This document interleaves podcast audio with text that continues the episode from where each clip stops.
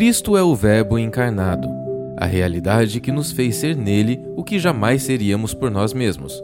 Se somos, fazemos, pois verbos são ações. Cultuar, discipular, congregar, honrar, contribuir, evangelizar e servir são verbos que, por meio do Verbo vivo, agora conseguimos e devemos praticar. Bem-vindo à série Verbos Cristãos.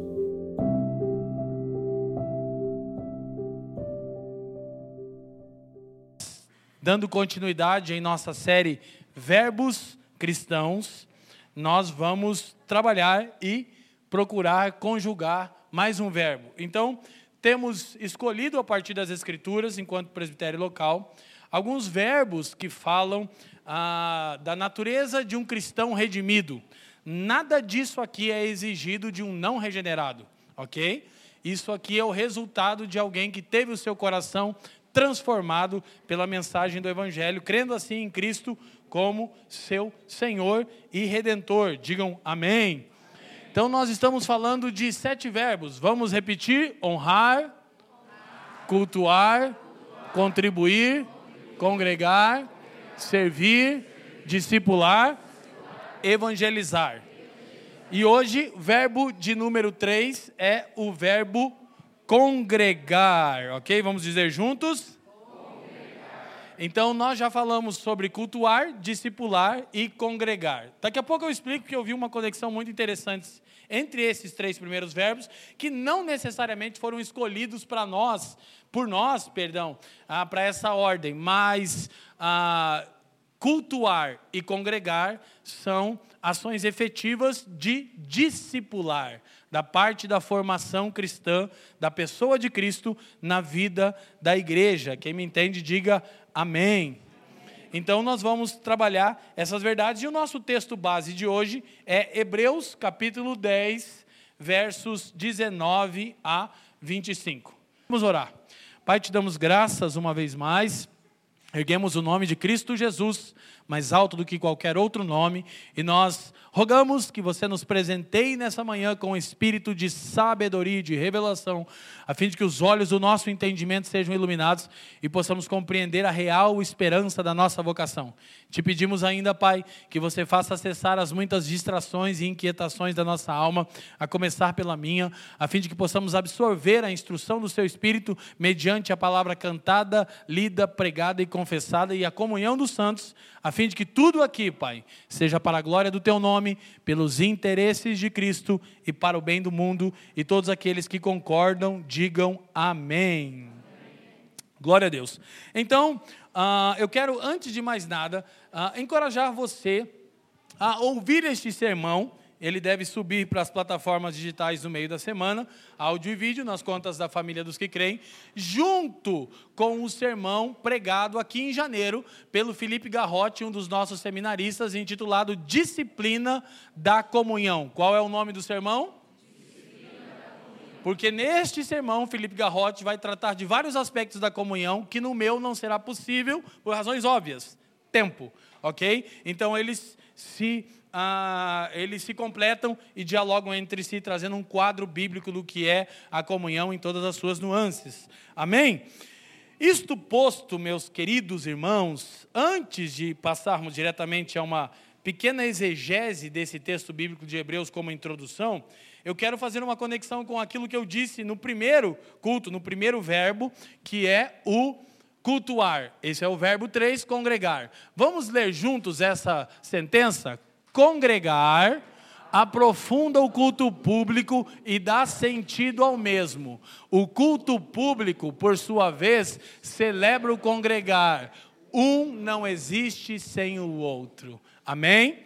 Então já tratamos no primeiro domingo sobre o porquê temos que deixar as nossas casas em todos os domingos, dia do Senhor, para tributarmos glória devida ao seu nome, nos edificarmos mutuamente proclamarmos o evangelho ao mundo. E agora nós queremos falar de como congregar, da substância, da sentido, aprofunda aquilo que experimentamos, vivenciamos e proclamamos no culto público, ok? Um não existe sem o outro. Amém, gente? Então, quando nós olhamos para o texto de Hebreus, propriamente dita, dito que nós lemos, nós vamos perceber algumas verdades que eu vou ter que passar naturalmente muito rápido. Presta muito atenção, porque o tempo é escasso. Essas exortações contidas no capítulo 10 da carta aos Hebreus são as principais exortações ah, da epístola. O autor de Hebreus vem trabalhando ah, verdades muito pertinentes. Qual livro estamos agora na leitura bíblica comunitária da família dos que creem? Qual livro? Livro de Levítico. O que é Hebreus? Levítico da nova aliança.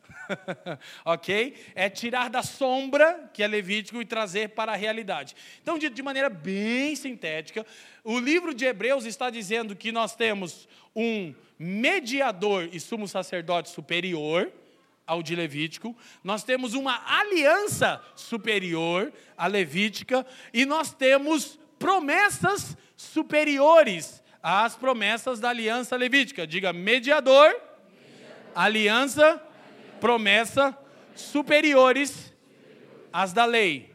Amém? E o interessante é que quando ele termina essa exposição, ele diz que o entendimento materializado dessas verdades, mediador, aliança, promessa superior, é congregar. Assim como quando Paulo, em Romanos capítulo 12, tem aquele portanto, que a gente tanto lembra dele, porque de Romanos 1 a 11, Paulo expõe o Evangelho. Romanos 12, ele diz: portanto, entreguem-se como sacrifício vivo. Ou seja, se vocês entenderam a mensagem do Evangelho, ela é evidenciada na prática de se oferecer voluntariamente. Não se oferece voluntariamente para a glória de Deus, para os interesses de Cristo, para o bem do mundo, não entendeu o Evangelho. O autor de Hebreus está fazendo algo parecido.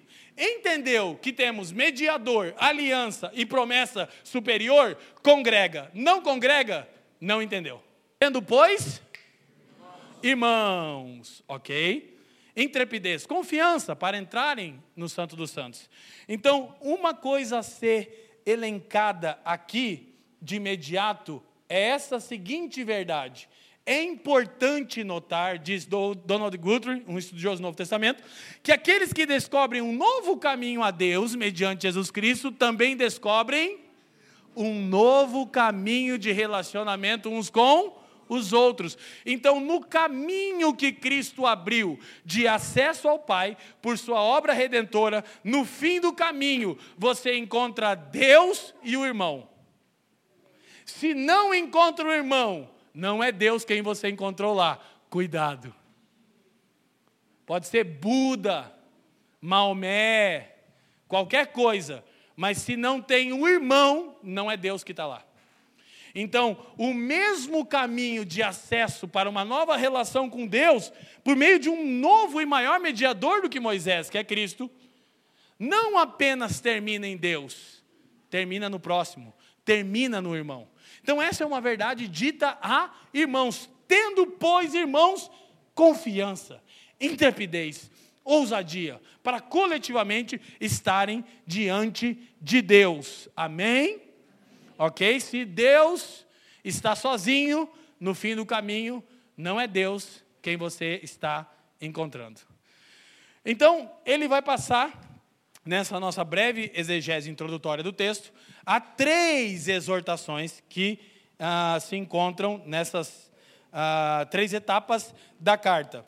Aproximemo-nos, guardemo-nos, guardemos e consideremos-nos. Amém? A primeira exortação refere-se à devoção pessoal. Aproximemo-nos de Deus por intermédio de Cristo. A segunda, a perseverança. Guardemos firme, diz o autor de Hebreus, a confissão da esperança. De novo, como já bem exposto pelo Felipe Garrote no sermão dele, disciplina da comunhão. E por fim ele diz: consideremos-nos uns aos outros. E aí ele já já vai dizer o porquê. Então, primeiro, aproximemos-nos. O autor de Hebreus vai colocar quatro condições de aproximação nesse texto. Ele vai dizer: com sincero coração, ou seja, não pode haver hipocrisia, ok? Em plena certeza de fé, não há razão para dúvida de que o caminho a Deus está aberto por intermédio de Cristo, fiel é aquele que promete. Ele vai dizer: com os corações purificados da má consciência, ou seja, não é apenas um, um rito, mas é gozar da obra de Cristo que aplaca a ira de Deus e limpa as nossas consciências, de maneira que nós desfrutamos da graça de Deus, com comunhão com Deus e uns com os outros. E ele vai dizer também, tendo o corpo lavado com água pura.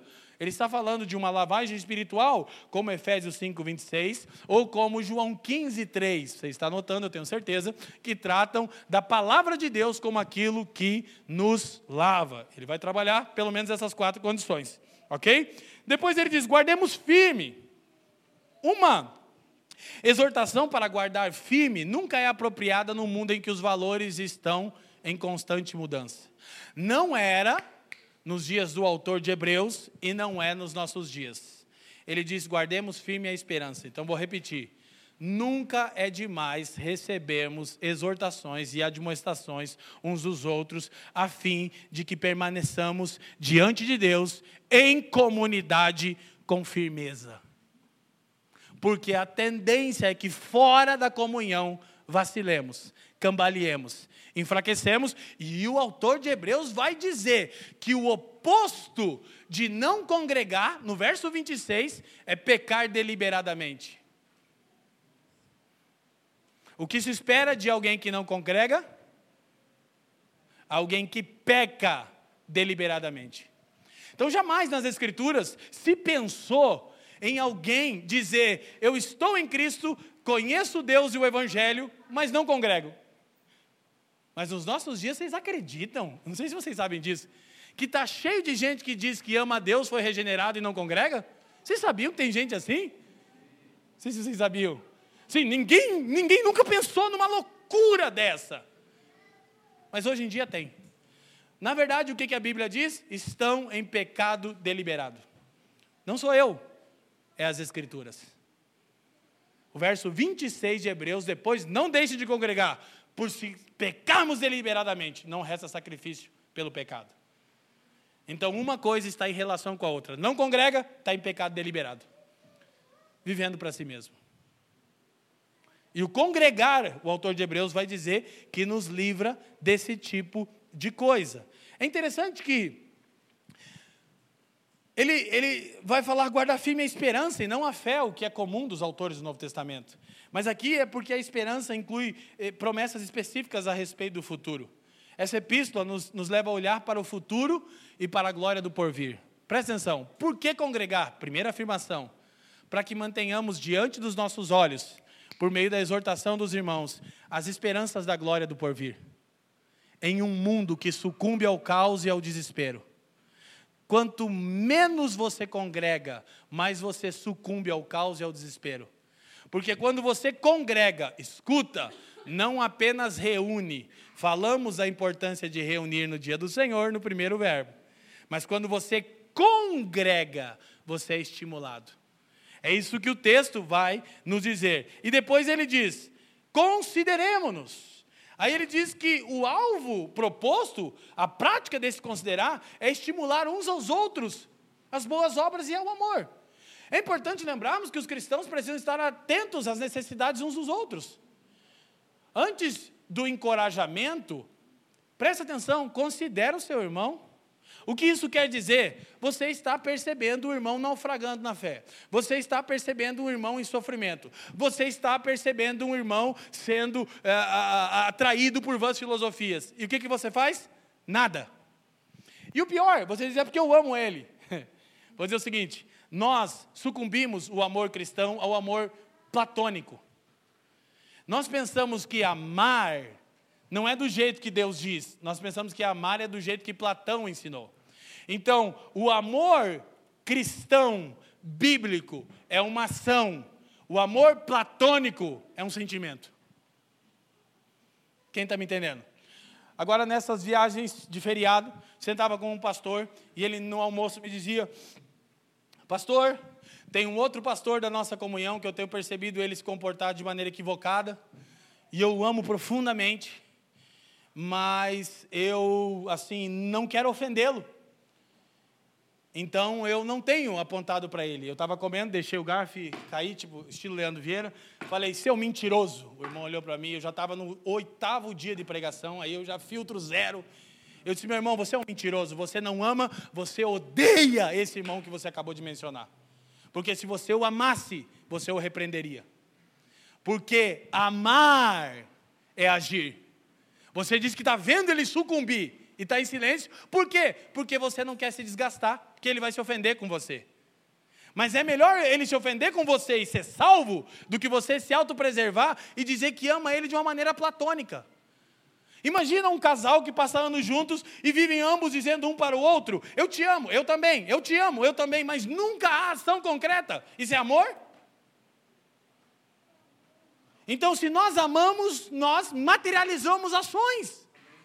Amar biblicamente é agir. As escrituras dizem em 1 João capítulo 4, verso 18, filhinhos, não amemos de palavra. Para de dizer que me ama, haja. Para a glória de Deus, para a minha edificação. Quem está me entendendo? E por vezes isso vai ser constrangedor para você. E você também vai carecer de graça de Deus para fazer isso. Amém? Então nós precisamos entender. Aí ele diz que nós devemos nos estimular uns aos outros, para terminarmos a breve introdução. E a palavra que ele usa em grego para estimular é incitação. Repitam comigo. Incitação. Curiosamente, o Novo Testamento só usa essa palavra para provocar rebeldia. Mas aqui ela aparece como uma palavra no sentido positivo. Quando diz que incitaram os mercadores de Éfeso contra Paulo, rebelião. Mas aqui o autor de Hebreus diz: irmão, congrega, considera-se e incita ao amor e às boas obras. Provoca, gera situações onde você vai poder manifestar amor e onde você vai poder manifestar boas obras. Se você está vendo uma situação é, que há conflito entre dois irmãos, com sabedoria, com graça de Deus, provoca o encontro deles. Quem está me entendendo, levanta a mão e diga amém.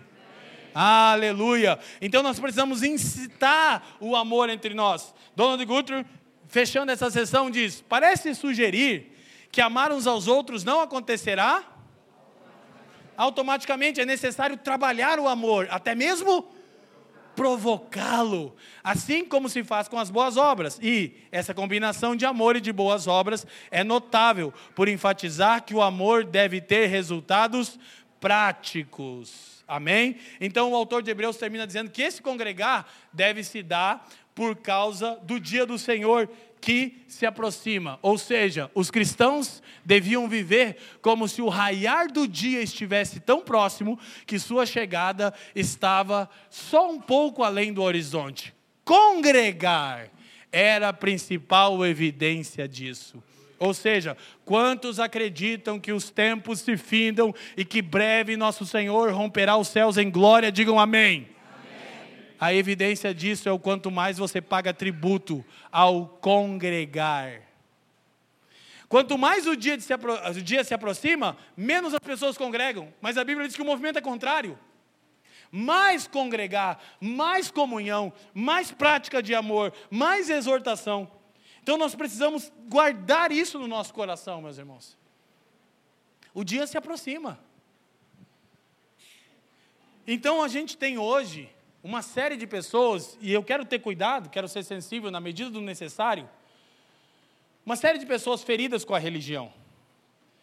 E aí, ou elas deixam completamente de congregar, isso faz parte, talvez, por um pequeno período, Passamos por isso antes que qualquer pessoa se ofenda. Está aqui o maioral sobre ser ferido com a igreja no Brasil, Leandro Vieira. Se é a única coisa que eu tenho, eu sou o feridão. Amém? Então não é glória. O ofendidaço com a religião sou eu. Não precisa você pensar que eu estou falando de você.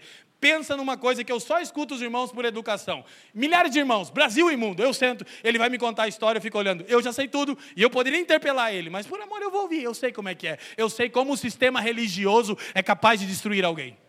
Eu sei. Então eu estou sendo sensível a você, mesmo falando desse jeito. Amém? Então, tudo bem, há um tempo, mas aí a pessoa começa a viver para si mesmo. Por causa da hiperindividualização dessa era, você já começa a dizer, ah, nem faz tanta falta assim. Querido, você já entrou em pecado deliberado. Uma coisa é dizer, pastores, fomos machucados, minha casa precisa de um tempo, nós vamos cuidar, nós não vamos pedir que você faça nada. Aqui todo mundo que entra na família é sabático. Ai, sabático, vai ser cuidado. Só que isso tem um tempo. Para sempre não. Porque daqui a pouco você começa a ser o frequentador. E isso não é congregar. E se você não congrega, ainda que venha em cultos esporádicos, você está em pecado deliberado. Congregar é mais profundo e nós vamos trabalhar isso hoje. Então presta atenção. Isto posto, terminada a minha introdução, quero começar o sermão. Tem um sermão bom para hoje. Nós vamos olhar em três partes ah, o chamado de Deus para congregar. Primeira parte, leiam comigo, família, a formação da comunidade espiritual. Segunda parte, a revelação do nosso coração. Terceira parte, a glória de Deus na igreja ok? Isso compõe a espinha dorsal do meu sermão a respeito da urgência e do mandamento bíblico de congregar. Antes de entrarmos aqui propriamente dito em alguns desdobramentos, eu quero reforçar algumas verdades que são, que são essenciais na questão da formação espiritual.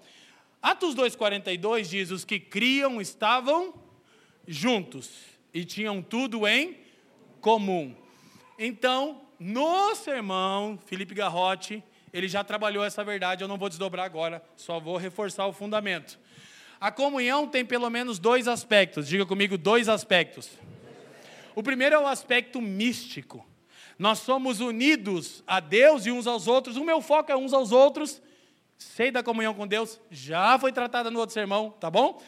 Mas a gente, nós somos unidos de maneira mística uns aos outros quando estamos em Cristo. O espírito da bênção apostólica é o espírito da comunhão, é o espírito que nos congrega, é o espírito que nos reúne, amém? Ok? Então, existe esse aspecto místico. Eu estou em você e você em mim, porque ambos estamos em Cristo. Os que criam, primeira coisa, há uma confissão a ser feita. Porque comunhão não é, é ajuntamento de quadrilha. Ou seja, você percebe que as grandes facções do Brasil, crime organizado, eles têm um tipo de lealdade que é raro se encontrar na igreja, a ponto de levar o tiro na cara e não entregar o patrão. Isso aí está tá vendo na igreja? A ponto de ser queimado no, no, no micro-ondas lá no Rio de Janeiro e não entrega a boca. Você chama isso de comunhão? Não. Isso é quadrilha, isso é facção. Comunhão se tem a partir da confissão de que Cristo é o Senhor e que Ele redime para si um povo e santifica esse povo com a palavra. Então a comunhão depende de uma confissão de verdade. Os que criam, diga criam. Então, se nós cremos no que eu acabei de dizer, nós estamos juntos, união mística. Todos aqueles que creem dessa forma, quer no céu, quer em qualquer lugar deste mundo agora mesmo, são um conosco. Mas a comunhão, diz os que criam, estavam juntos. Atos 2 diz, e, e tinham tudo em. Opa! Existe uma partilha evidente que sustenta a realidade mística. Há uma ação exterior que, que aponta uma realidade interior. Se não há demonstração exterior, não há realidade interior. Porque, de novo, a gente vai sucumbir comunhão ao platonismo. Assim como amor, eu te amo, nunca ajo em seu favor, quer para o bem, quer para a sua repreensão, que também é o bem. Eu sou um com você, mas nunca manifesto partilha de nada. Não, os que queriam estavam juntos, tinham tudo em comum, de maneira que não havia necessitado entre eles. Agora preste atenção, não tenho muito tempo para isso. Não é socialismo. Porque algumas pessoas leem o Novo Testamento e acham que é socialismo. Querido, Deus odeia tanto qualquer ideologia conservadora, qualquer socialista, que Deus matou um casal para que a igreja não se tornasse um ajuntamento social. Quando Ananias e Safira foram dar uma oferta, por causa do movimento social e não da obra do Espírito de regeneração, Deus matou. Pá! Porque a igreja viraria um socialismo. Ah, está todo mundo dando. Abandone, pare, pare, pare. Ninguém aqui na família está ensinando isso. Agora, se o Espírito trabalhar em você, meu irmão, aí é entre você e o Espírito Santo. Quem está me entendendo? Deus só recebe o tipo de oferta que Ele move seu coração. Ah, porque todo mundo faz? Não é socialismo dos que creem, amém? Glória a Deus. Tão pouco conservadorismo dos que creem. Digam graças a Deus também. Estamos livres das ideologias mundanas. Então, precisa haver essa prática de comunhão, que é o congregar. Primeiro, não podemos sacrificar a verdade para termos unidade, pois se fizermos isso, perderemos verdade e unidade. Quando a gente trata de comunhão entre igrejas, é um, é um tema muito sensível. E como eu trabalho nessa esfera, eu sou tido como o cara que fica provocando contenda. Não sei porquê. Ah, o Leandro ele não quer ter unidade. Eu quero ter unidade com todo mundo que quer ter unidade comigo a partir de uma confissão de verdade. Como sempre dizemos aqui, comunhão não se tem na mesa nem nos lares. Comunhão se tem na luz. Se andarmos na luz. Virou modinha. Vamos ter uma mesa. Hipocrisia. Mesa que é laço. Comunhão é quando entre nós há luz. Nós estamos aprofundando as nossas relações. Já vou chegar lá. Isso é doloroso. A gente mede sucesso por estrutura. E, e gente reunida. À luz do Novo Testamento, não se deve sacrificar a verdade por sucesso e resultado. À luz do Novo Testamento se mede o sucesso de uma igreja não pela estrutura que ela oferece ou pelo número de pessoas que ela congrega, mas pelo quanto de Cristo já há formado na comunidade espiritual. Aleluia! Nós estamos totalmente inclinados a que Cristo seja formado em vocês e em nós por intermédio de tudo que fazemos enquanto cristãos. Com goteira ou sem goteira, diga aleluia. aleluia. Diga sem goteira seria melhor. Filadélfia recebe louvor do nosso Senhor. Ele diz: Você é fraca, mas é fiel. Eu prefiro que sejamos uma igreja de moribundos, fraca, que carece de recursos, que tem N problemas estruturais, mas que é considerada fiel. Aleluia? Glória a Deus. Então, isto posto, essa confissão, os que criam estavam juntos e tinham tudo em comum, nos ensina o seguinte: nossa confissão nos e promove comunhão. Então presta atenção. Primeiro culto, cultuar dessa série, nossa confissão nos reúne, mas ela também promove comunhão, congregar. E isso é discipulado. É o que falamos até aqui. É parte, a parte em que Cristo é formado em nós. Agora, preste atenção.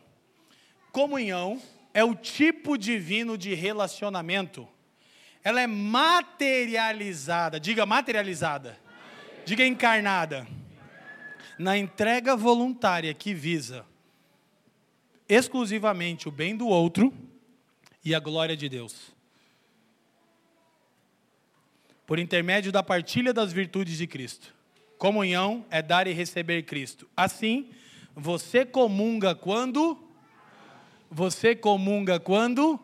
Age. Então presta atenção: comunhão mística em Cristo, todos aqueles que estão no Senhor. Comunhão na igreja local requer. Comunhão na igreja local requer. Ação. Ação. Agora preste atenção, preste bastante atenção. A comunhão, ela aplica a obra da cruz em nós. Porque nós somos impelidos incitados pelo Espírito que nos incita, que nos provoca e que nos leva a incitar e provocar comunhão, onde nós vamos materializar, encarnar amor e boas obras. Isso é medido pelo quê? Quando visa o bem do outro e a glória de Deus. Ok? Eu disse no primeiro culto e agora repito.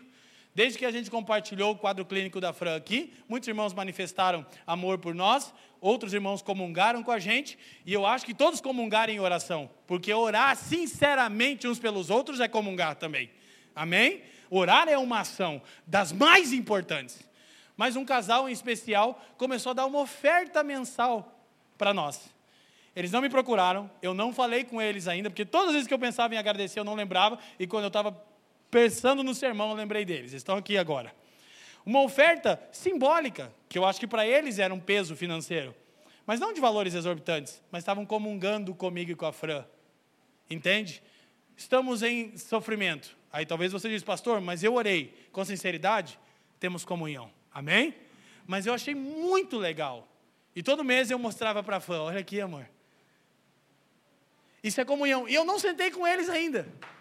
Eu só prometo, estão 20 anos na família, eu vou sentar, tá aqui. Agora eu vou sentar, tá bom? Comungaram comigo em nosso sofrimento. Eu comungo quando eu ajo. Então preste atenção, muitos de nós estão trazendo de novo o platonismo para esse aspecto. Não, comunhão é aplicar a obra da cruz em nós, irmão. Comunhão é, é, partilhar as virtudes de Cristo. Então, orar uns pelos outros é virtude de Cristo, interceder com sinceridade. Há muitas ocasiões em que não temos recursos, não cabe a nós outras ações, mas nós podemos orar com sinceridade pelos irmãos em sofrimento ou em qualquer outra situação. Nós podemos então também manifestar generosidade, ok? Nós podemos ah, servir uns aos outros, nós podemos ouvir uns aos outros como uma encarnação de comunhão. Quando Deus desejou comungar com os homens, Ele não disse, Eu sou um com vocês, temos junto. Ele encarnou. Quem está me entendendo? Diga, não há comunhão sem encarnação. Então presta atenção. Agora, o problema é que quando a gente começa a tratar com isso, alguns de nós já tiveram problemas com a idealização disso.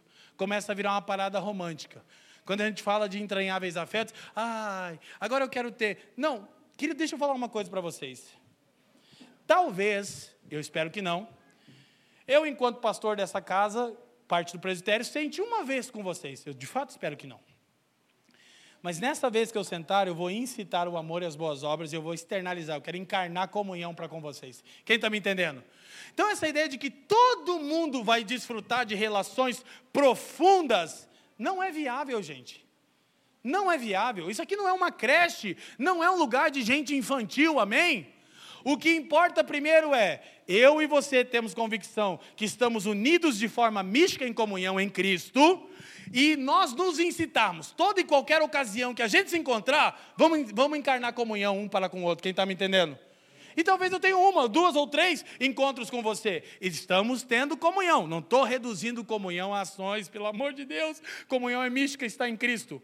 Mas ela se se encarna, se materializa na partilha da generosidade de Cristo, na partilha da paciência de Cristo quando escutamos uns aos outros, na partilha da intercessão de Cristo quando nós intercedemos uns pelos outros. Quem me entende, diga graças a Deus. Porque algumas pessoas estão tão feridas e elas olham, nós nos empenhamos para nos empenhando para congregar, não apenas cultuar, mas congregar, e algumas começam a se frustrar e dizer: "Ah, mas poxa, eu pensei que eu ia lá na família e eu ia viver na casa do pastor Leandro". Querido, infelizmente essa não é a realidade. A grande questão é: minha casa está aberta para todo o povo de Deus sempre, mas nem sempre eu tenho tempo para você. Por quê? Porque eu estou com outra parte do corpo de Cristo. Quem me entende, diga aleluia. Então não vamos romantizar e idealizar. Esses ideais são danosos para a vida da igreja. Glória a Deus. O que entre nós tem que haver é sempre disposição de incitar e provocar comunhão. Então a gente já vai ah, avançar um pouco nisso. Agora, essa é uma das partes centrais do sermão.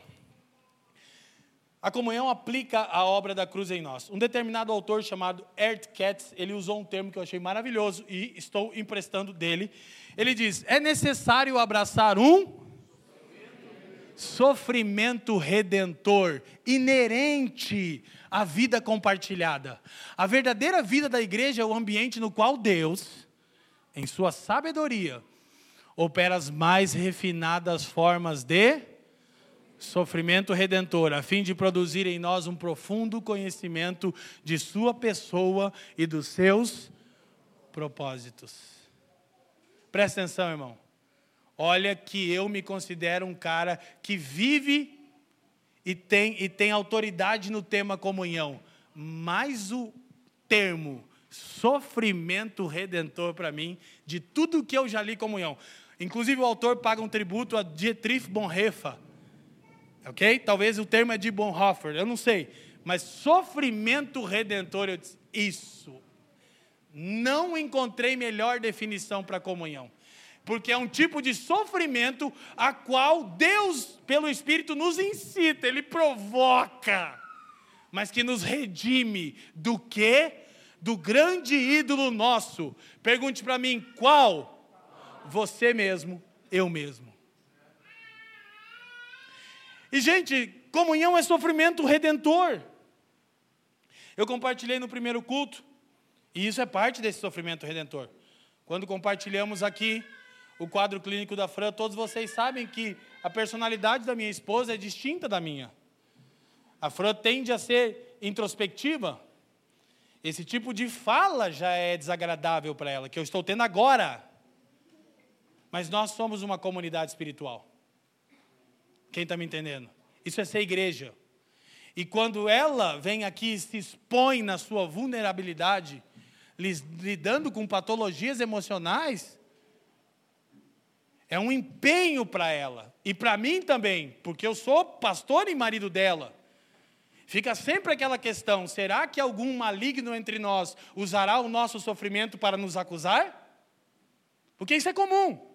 Porque as pessoas preferem que os pastores não comunguem, só mandem que as pessoas comunguem. Mas nós somos um tipo de pastor estranho, que a gente comunga com as pessoas, elas sabem das nossas mazelas. Glória a Deus que não é você. Então, não uma, não duas vezes, só que isso aplica o que? A obra da cruz a Fran, aplica a obra da cruz a mim.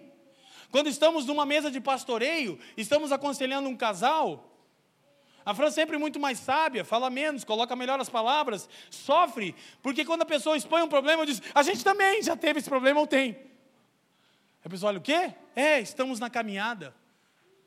Isso é um sofrimento redentor? Não é fácil, é doloroso, mas é redentivo. Quando eu não preciso ser o super-herói para ninguém. Eu que estou aí um pouco mais em público por causa do serviço por toda a nação, direto Irmãos chegam aqui para congregar conosco ou nas igrejas que supervisionamos no Brasil e eles me conhecem pelo YouTube e segundo a graça de Deus eu tenho pregado o evangelho de maneira fiel. E as pessoas dizem, cara, eu quero muito conhecer o pastor Leandro Vieira e quando elas me conhecem é frustrante. De verdade, elas dizem, cara, cadê aquele gigante do YouTube? Eu digo, é, aquele é Cristo. Entende? Aqui sou eu, nas minhas mazelas. Mas qualquer pessoa espiritual diz, cara, agora é que eu quero andar com vocês. Quem está me entendendo? Então, a comunhão aplica a obra de Cristo em nós. Presta atenção. Abandonar a ordem deste mundo é um processo doloroso. As potestades são, são preponderantes. Nós somos todos os dias incitados à individualidade. Todos os dias incitados à privacidade. Todos os dias incitados a nos autopreservarmos. Mas o Evangelho diz completamente ao contrário. Ele diz que você pertence a uma congregação que foi fundada por um homem que ficou três horas pelado. E ele fundou a comunidade dos pelados. De maneira que só é possível pertencer a ela se você andar desnudo. Mas quando você começa a andar desnudos, desnudo, e eu, as nossas imperfeições ficam evidentes. E é aqui que a gente começa a entender o que é sofrimento redentor. Então, esta era tenebrosa nos, nos empurra para a privacidade, para o individualismo, para a autopreservação. O autor de Hebreus diz que se entendemos que temos mediador, aliança e promessa superior, a gente se expõe para que a, cru, a cruz seja aplicada em nós, por intermédio da comunhão, que é sofrimento redentor. É doloroso, mas nos redime. E está cooperando para que Cristo seja formado em nós. Por que precisamos disso?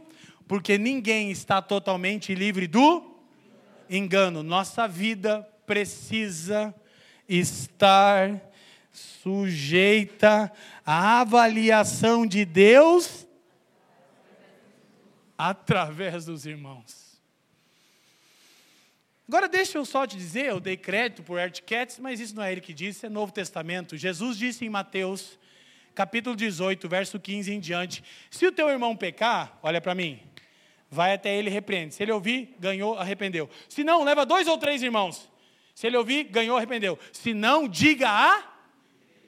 Ui, quem Deus usa para avaliar se você ou eu somos crentes? A?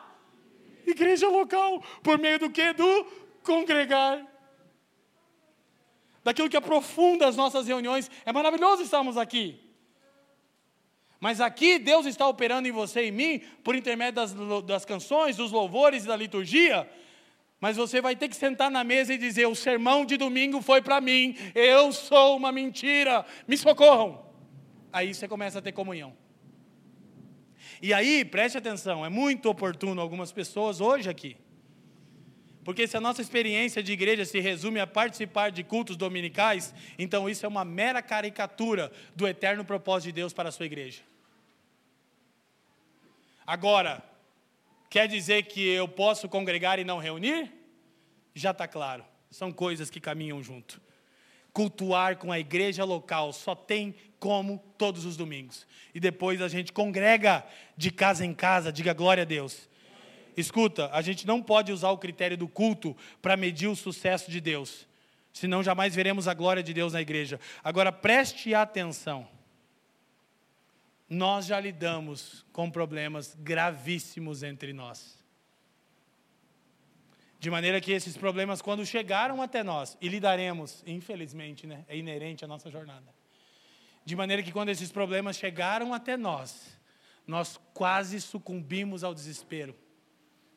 O que fazer com esse irmão exposto em pecado?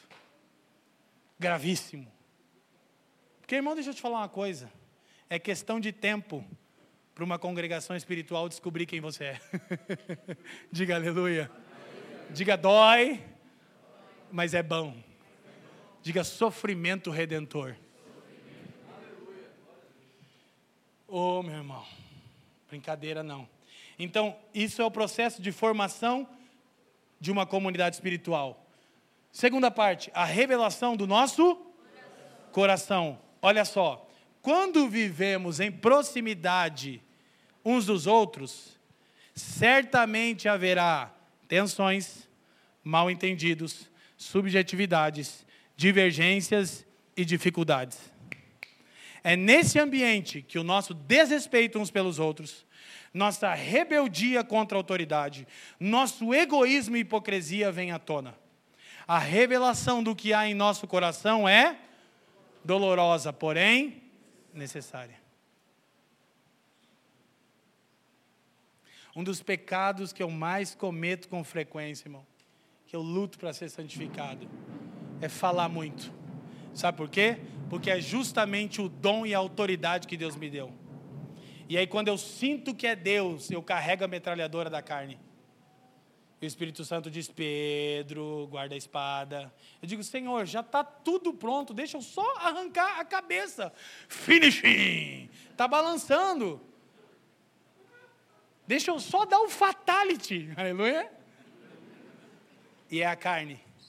Então, por vezes eu sou repreendido pela minha esposa, é um sofrimento redentor. Por vezes eu sou repreendido pela comunhão.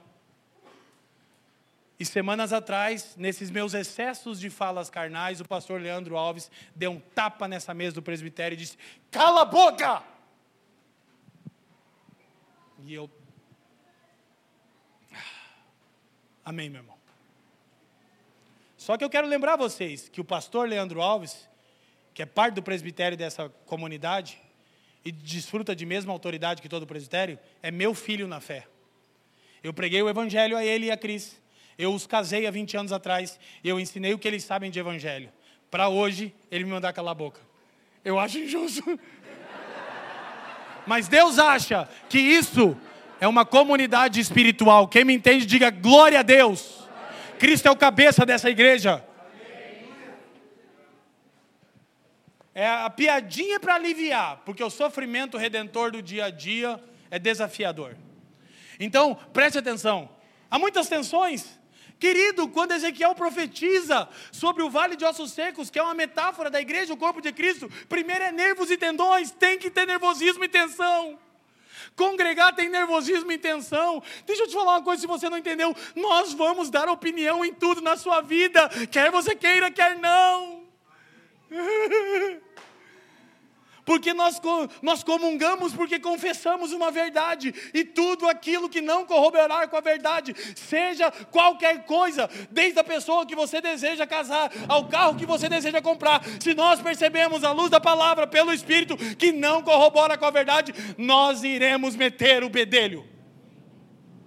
E que Deus tenha misericórdia, que isso não seja na nossa carne, que a gente vai dar conta. Glória a Deus. As nossas três esposas digam: Meu Deus, nós não se elas pudessem. Elas levantariam a plaquinha. Eu não. A Jaque, eu não. A Cris, eu não. Aí de brinde já vai a Ellen e a Carol. irmão arrependa da multidão do seu pecado. Você acha que é fácil? Não, mas é redentivo. Quem me entende? Essa é a verdade mais dolorosa. Eu disse na série Cartas às Igrejas, quando Jesus repreende Laodiceia, que cegueira espiritual é a incapacidade de ver a sua própria condição. E aí Deus usa quem? A igreja. Porque é muito fácil nós nos escondermos dos dons espirituais. Presta atenção. Como a igreja de Corinto, cheia de dons espirituais e de manifestações de poder, língua estranha, profecia, revelamento. E Paulo diz: não tem Cristo crucificado entre vocês. Vocês são carnais, infantis, e há pecados entre vocês que não há entre os ímpios. Vocês estão tão desviados da verdade, diz Paulo, que o culto de vocês faz mais mal do que bem. Quanto mais vocês se reúnem, pior ficam, porque é um culto a vocês. E aí a gente está, não, já tem uns irmãos encolhidos agora, eu vi ali. Aí, não, eu só quero frequentar a igreja, querido. Presta bem atenção no que eu vou te falar. Tá tudo bem se você está num processo de cura e desintoxicação. Não somos insensíveis. Graças a Deus há pastores mais queridos nessa igreja, diga aleluia. Eles estão entre nós. Mas se você pretende para sempre só frequentar e não se envolver com a vida da igreja, olha para mim. Não é o seu lugar aqui. Eu vou repetir: há tempo para todas as. Tá tudo bem. Juntamente com você e com o Espírito a gente vai discernir. Normalmente a gente dá um aninho de sabático. O irmão chega, eu canto, eu prego, eu oro, eu faço pantomímica. E a gente diz, então, cultue e congregue só. Glória a Deus. Mas eu sou uma bênção, não tenhamos não, não, não, não temos dúvida. Mas a gente quer que você só seja amado e pastoreado. Quem está me entendendo, diga glória a Deus. Então presta atenção. Para isso, escuta, o que que essa exposição do nosso coração gera? Seremos capazes de permitir que a, leiam comigo, família, mortificação cumpra plenamente o seu papel, suportando o mau cheiro e permanecendo ao lado dos irmãos? Presta atenção. A comunhão aplica a obra da cruz em nós, sofrimento redentor. Como? Por intermédio do nosso coração que é exposto no congregar. Como? Pela avaliação dos irmãos. O que que isso traz? Nossos pecados e mazelas à tonas. Qual o resultado? O mau cheiro de carne queimada com o fogo do Espírito sobe na comunidade. Aí descobrimos se somos uma comunidade espiritual. Porque se você comunga com esse irmão, porque você acha que ele é irrepreensível e não há pecado nele, querido, você está equivocado. Claro que há irmãos vencendo o pecado, não estamos aqui passando a régua por baixo e dizer aqui é a comunidade dos prostitutos, adúlteros e ladrões. Jamais. Mas temos consciência que na formação de uma comunidade espiritual há irmãos em diferentes estações e há irmãos genuínos em pecados horríveis e gravíssimos como havia por todo o Novo Testamento, não aqui na família dos que creem. Não tem uma igreja do Novo Testamento que se salva. Tudo era assustadoramente terrível, assim como você e como eu, para aliviar para você. Quem está me entendendo? Então, qual é o ponto? Eu disse e repito: as situações que chegam até nós, que fazem um mau cheiro da carne mortificada tomar conta da comunidade. Pela graça de Deus e porque o Evangelho é o centro de tudo que fazemos e falamos, nós permanecemos ao lado desses irmãos, enquanto a carne deles é queimada pelo fogo do Espírito Santo e Cristo é moldado neles. Quem me entende, diga glória a Deus mas é difícil, sabe por quê? Tá cheio de irmão que parece maduro, maravilhoso, tá servindo aqui, servindo ali, compõe os apacentadores. Gente, isso aqui não é indireta para ninguém, que nem aconteceu, não que eu saiba, porque as que acontecem os irmãos tratam, graças a Deus. Mas uma hora surge, o mau cheiro da carne de um irmão vem à tona. E tem vezes que você fala assim: "Nossa, é carniça das brabas". E aí você decide ficar ao lado daquele irmão no processo de que a cruz está sendo aplicada nele, o sofrimento redentor, para que Cristo seja formado, ou você diga: Ah, esse irmão cometeu esse pecado. Uma comunidade espiritual fica junta, mesmo quando o cheiro de carne toma conta dela. Desde que estejam caminhando todos para o alvo que é Cristo. Gente, olha, eu olhando daqui eu já lembro dos mau cheiros de alguns de vocês. E alguns lembram do meu.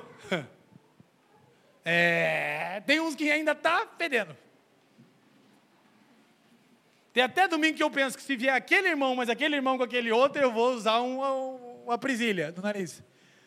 Que é o mau cheiro de carne torrada pelo fogo do Espírito Santo, coração revelado, misérias expostas, é terrível. Mas o que a gente intencionalmente faz? A gente chega nesse irmão e confirma o nosso amor por ele. O irmão diz: Cara, então eu encontrei uma igreja que não vai usar o meu pecado para me manipular. Eu encontrei uma comunidade que as pessoas me amam com todas as minhas mazelas, e elas não vão ter as minhas confissões como algo que carregam contra mim.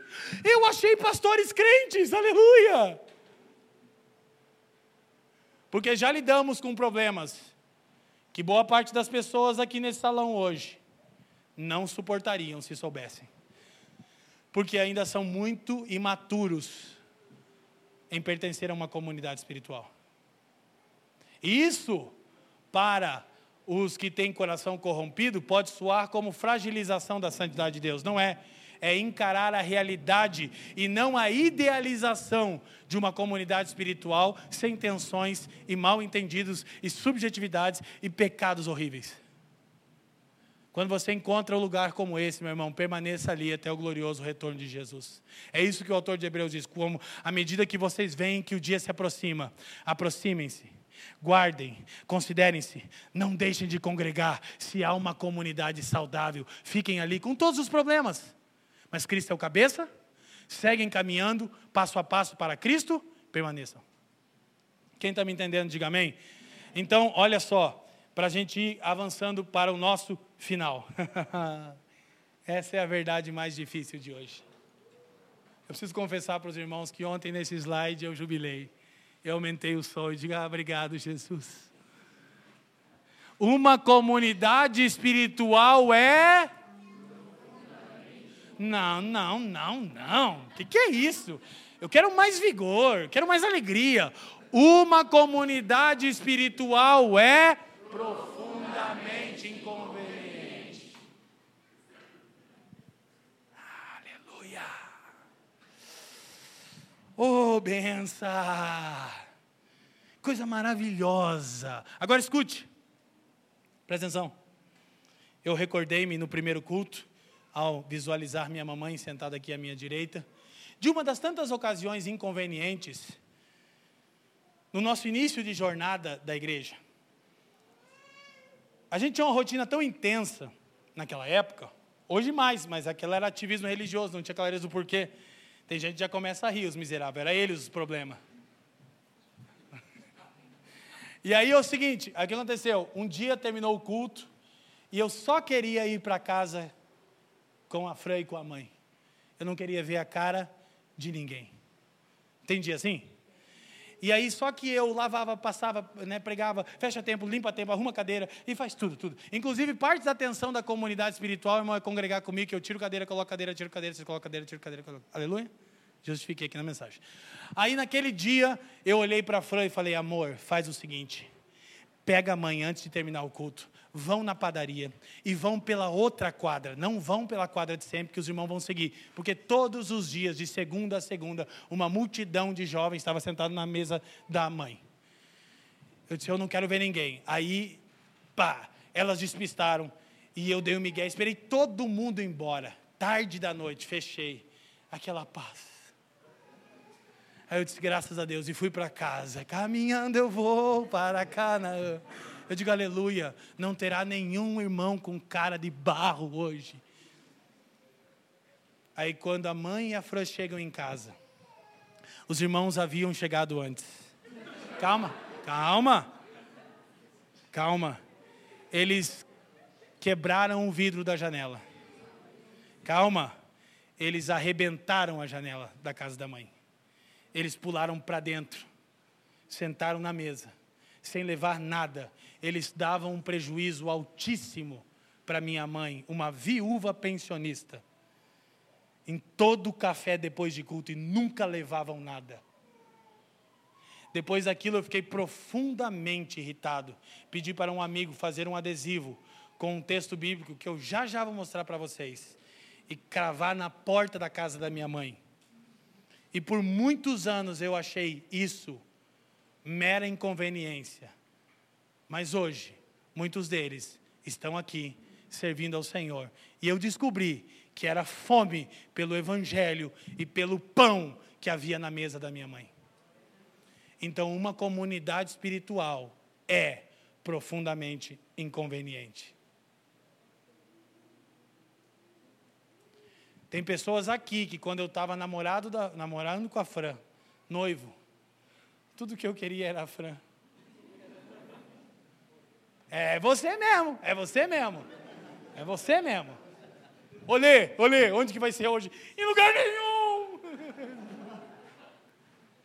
Mas hoje, hoje, escuta, hoje, hoje, hoje, não está aqui, está lá embaixo servindo, cadê a Nicole já? Já foi para casa.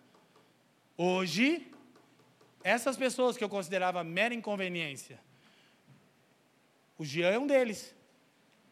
Batizamos a Nicole no último batismo. A filha dele creu no Evangelho. Quem está me entendendo? A gente era um bando de jovem inconveniente mesmo, mas havia um anseio pelo pão do Evangelho. E uma comunidade espiritual, ela é inconveniente. Atrás de que o Evangelho seja o pão da nossa mesa. Quem me entende, diga amém. Agora, contudo, diga entretanto, Provérbios 25, 7 diz: Não sejas frequente na casa do teu próximo, para que não se enfade de ti tenha Diga comigo, nem toda inconveniência é divina, mas sempre as ações divinas para homens caídos soarão como inconveniência. Nem sempre toda inconveniência é divina, mas sempre as ações divinas para aplicar a cruz em nós soam primeiramente como mera inconveniência. O Espírito que reúne e que congrega a comunidade é que nos ensina quando é mera inconveniência e quando é inconveniência divina. Quem está me entendendo? Glória a Deus. Você está pensando, eu queria ir para casa esse domingo maravilhoso e eu divinamente, de maneira inconveniente, vou terminar o meu sermão. Aleluia. Isso é uma inconveniência divina nessa manhã de domingo. Quem me entende, diga glória a Deus. Então, olha só. Por quê? seremos profundamente testados quando tivermos de lidar com a violação de nossa privacidade. Algo testa mais eu e você, irmão?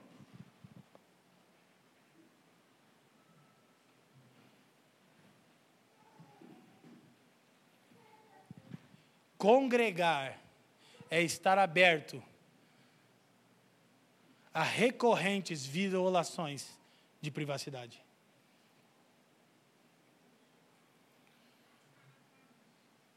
É por isso que a Ixurche só cresce. Porque é o falso evangelho do escuta um cultinho indolor, mensaginha de 15 minutos, vai para tua casa e corre atrás do teu sucesso a semana inteira. Uma comunidade espiritual diz: reúna-se com a igreja local, paguem tributos a Deus, proclamem o Evangelho durante a semana, congreguem de casa em casa e permitam que as muitas tensões e inconveniências formem Cristo em vocês. Quem está me entendendo, diga amém. amém. Esse processo é gradual, doloroso e quase sempre confuso. Eu não imaginava que inconveniências de estourar em uma janela daria em famílias e filhos que tão pouco existiam, confessando o evangelho glorioso de Jesus. Minha mãe, ela deixou a chave, daí depois ela combinou: não, a chave fica escondida aqui. Até hoje, quem já foi na casa da mamãe? A chave está no mesmo lugar. 24 anos depois do episódio, a janela está quebrada e tem uma corrente lá. E tem uma placa do grupo que se reunia lá. E agora, com a graça de Deus, ela está saindo daquela casa. Ela disse: Eu quero a placa da janela que estava quebrada. Para me lembrar que o Senhor fez uma igreja, inspiração para o Brasil inteiro hoje. Para a glória dele. De uma viúva lidando com filhos na drogadição, mas que sempre teve pão do evangelho na casa dela. E que no primeiro culto, quando eu dizia, eu dizia assim: ó, não, é menos. Dizia, não, é mais. O que Cristo fez em você, mãe, é mais. E quem conhece, sabe. E ela é a pessoa, sofrimento redentor. É isso. A profeta das inconveniências é a irmã Elisete. Se você não quer ser envergonhado, não vá na casa dela. Ela irá te envergonhar. Para o seu bem para a glória de Deus. Amém? E filho de peixe? Glória a Deus. Então vamos terminar. Terceira parte, a glória de Deus na igreja. Quem me entende, diga amém. amém. Então, eu não vou ler o texto todo, presta atenção.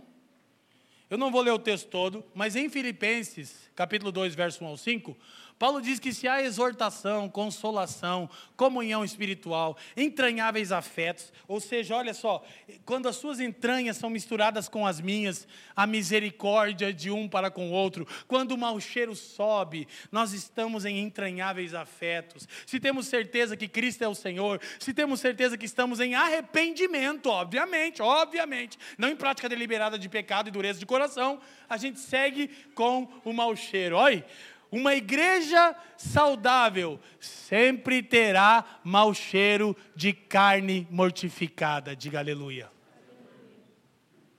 E misericórdias, ele diz o mesmo pensamento, unidos de alma, o mesmo sentimento, cada um não considera nada propriamente seu. Aí ele diz o que é a glória de Deus da igreja. Verso 5: Tende em vós o mesmo sentimento que houve em Cristo Jesus. A glória de Deus é vista na igreja quando o sentimento que havia em Cristo Jesus é manifestado, é encarnado, é materializado na comunhão e no congregar. Por isso que nós somos veementemente contra métodos, porque os métodos enrijecem a comunidade espiritual e fazem ela funcionar como uma instituição autônoma. Eu pertenci e eu lido com muitas igrejas que têm milhares de grupos caseiros. G12, MDA, S10, D20, Audi A4, milhares, milhares, 500, mil grupos, 5 mil grupos. E sabe o que acontece? Esses métodos fazem a igreja se tornar uma instituição autônoma que funciona sem a aplicação da obra de Cristo na vida da igreja por meio da comunhão, o sofrimento redentor. Presta atenção, é importante essas coisas na finalização para que você entenda por que os nossos encontros nos lares, o de casa em casa, tem duas orientações. Quais são as orientações que têm que acontecer em todos os encontros? Orar uns pelos outros, partir o pão. E depois? Cada reunião uma reunião. Para quê? Porque se você tem um scriptzinho da reunião, que na verdade está interessada em ter mais número e relatório de ofertinha, a pessoa está se escondendo atrás do script. Mas quando a gente parte o pão e invoca Cristo e ora uns pelos outros, nosso coração vem para fora. E as tensões, as aflições, o mau cheiro começa a subir. E então comungamos, e então a glória de Deus é vista na igreja. Vocês sabem quantas vezes nós pensamos por problemas em grupos e encontros lares? Ixi, foi soltar que começou. Aí a gente pensa, é, mas métodos enrijecem e fazem a igreja funcionar de uma maneira autônoma. Então tem muita gente, cabeça de gado, mas não tem comunhão. Como isso é explícito, eu estava dias atrás numa igreja que eu estou cuidando de pastores destruídos no Pará, que eles lideravam 5 mil pessoas. E eles começaram a me ouvir. E eles começaram a pregar o Evangelho. 5 mil jovens, eu estive com eles agora. 150.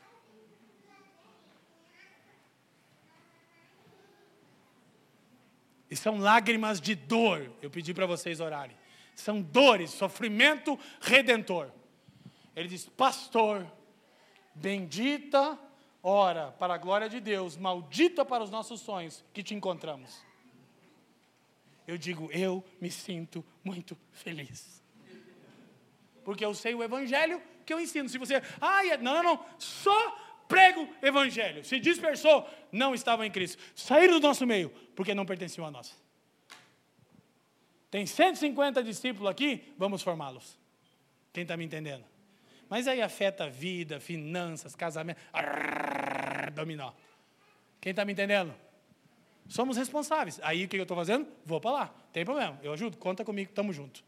Em nossas mazelas e aflições estamos juntos. Amém? Cuidado. Não me convide para pregar na nossa igreja. Amém? Vou terminar.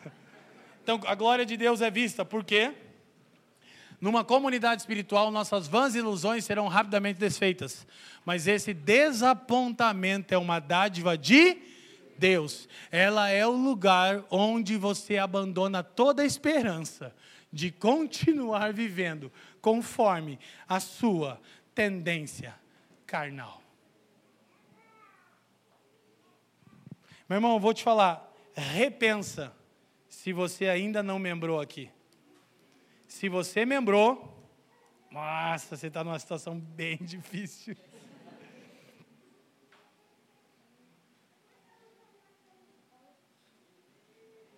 que a comunidade espiritual é o método pelo qual Deus avalia a sua e a minha saúde espiritual. Diga à igreja, Mateus capítulo 18. Aleluia. Só que eu vou te falar, quem começa a experimentar uma comunidade espiritual é grato diariamente por Deus em Cristo Jesus, com todo o mau cheiro inerente a ela. Aleluia? Então, para concluirmos, Romanos 15, 7. Portanto, vamos ler todos juntos? Acolhei-vos uns aos outros, como também Cristo nos acolheu para a glória de Deus. Como que a glória de Deus é vista na igreja? Família? Gente, como que a glória de Deus é vista na igreja? Mas eu quero queimar de paixão por Jesus. Eu queria, eu queria músicas mais extravagantes no domingo. Eu queria um, a igreja toda preta, tipo boate. Eu queria um pastor rico que vive na Disney. Eu queria um painel de LED. Eu não queria uma goteira. Eu não queria uma pregação tão bíblica, tanto evangelho assim, domingo após domingo. Tudo agora é evangelho. Canta evangelho, prega evangelho, confessa evangelho, ensina evangelho, vive tudo evangelho. Pastor Fabiano que disse semana passada, que eu faço a lição de casa, nós somos uma igreja monotemática.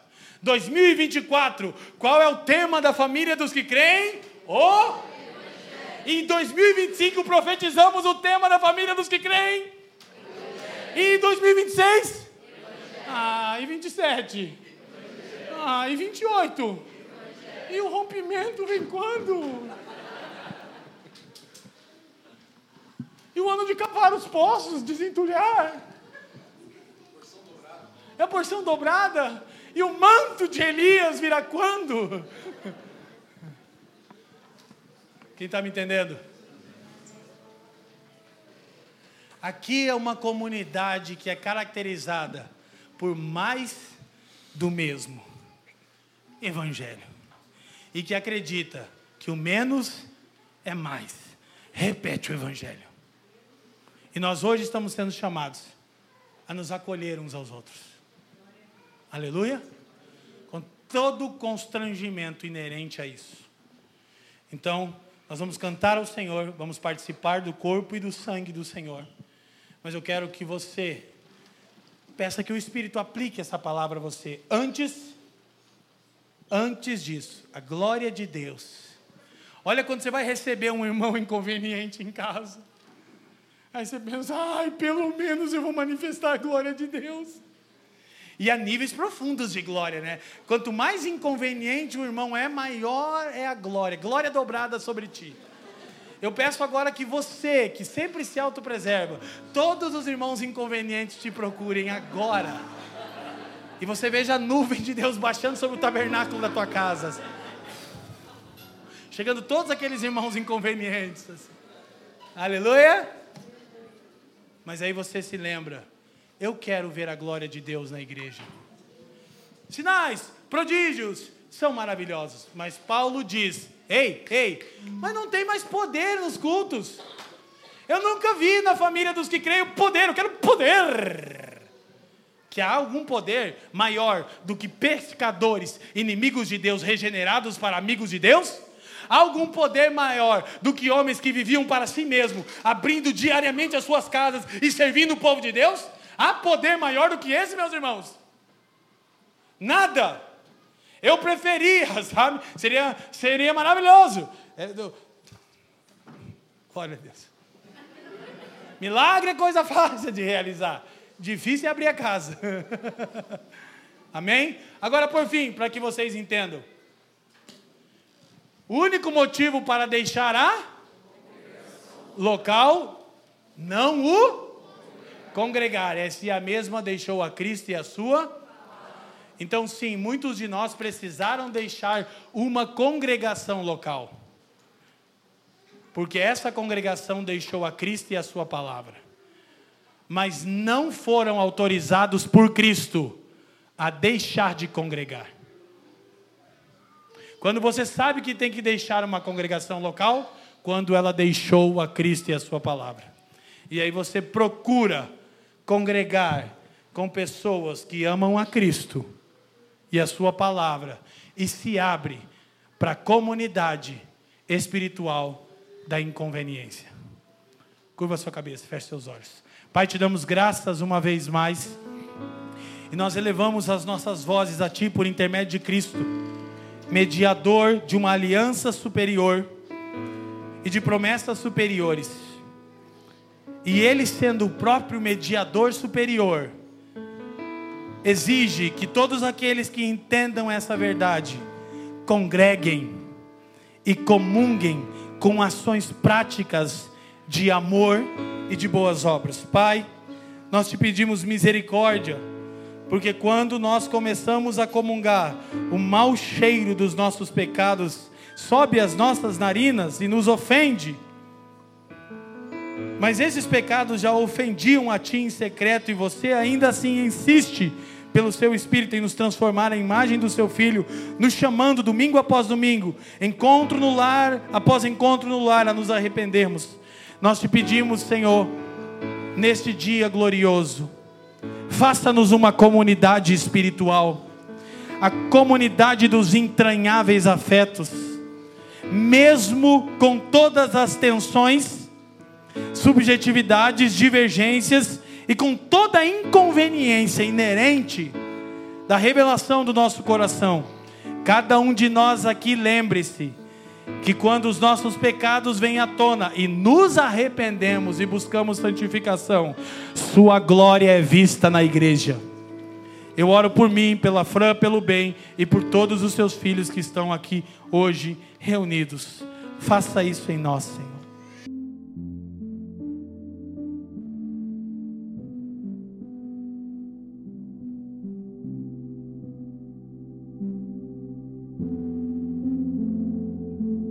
Obrigado por nos ouvir. A Família dos que Creem é uma igreja local em Curitiba comprometida com o Evangelho e a vida em comunidade. Para nos conhecer melhor e manter contato, acesse famíliadosquecreem.com.br.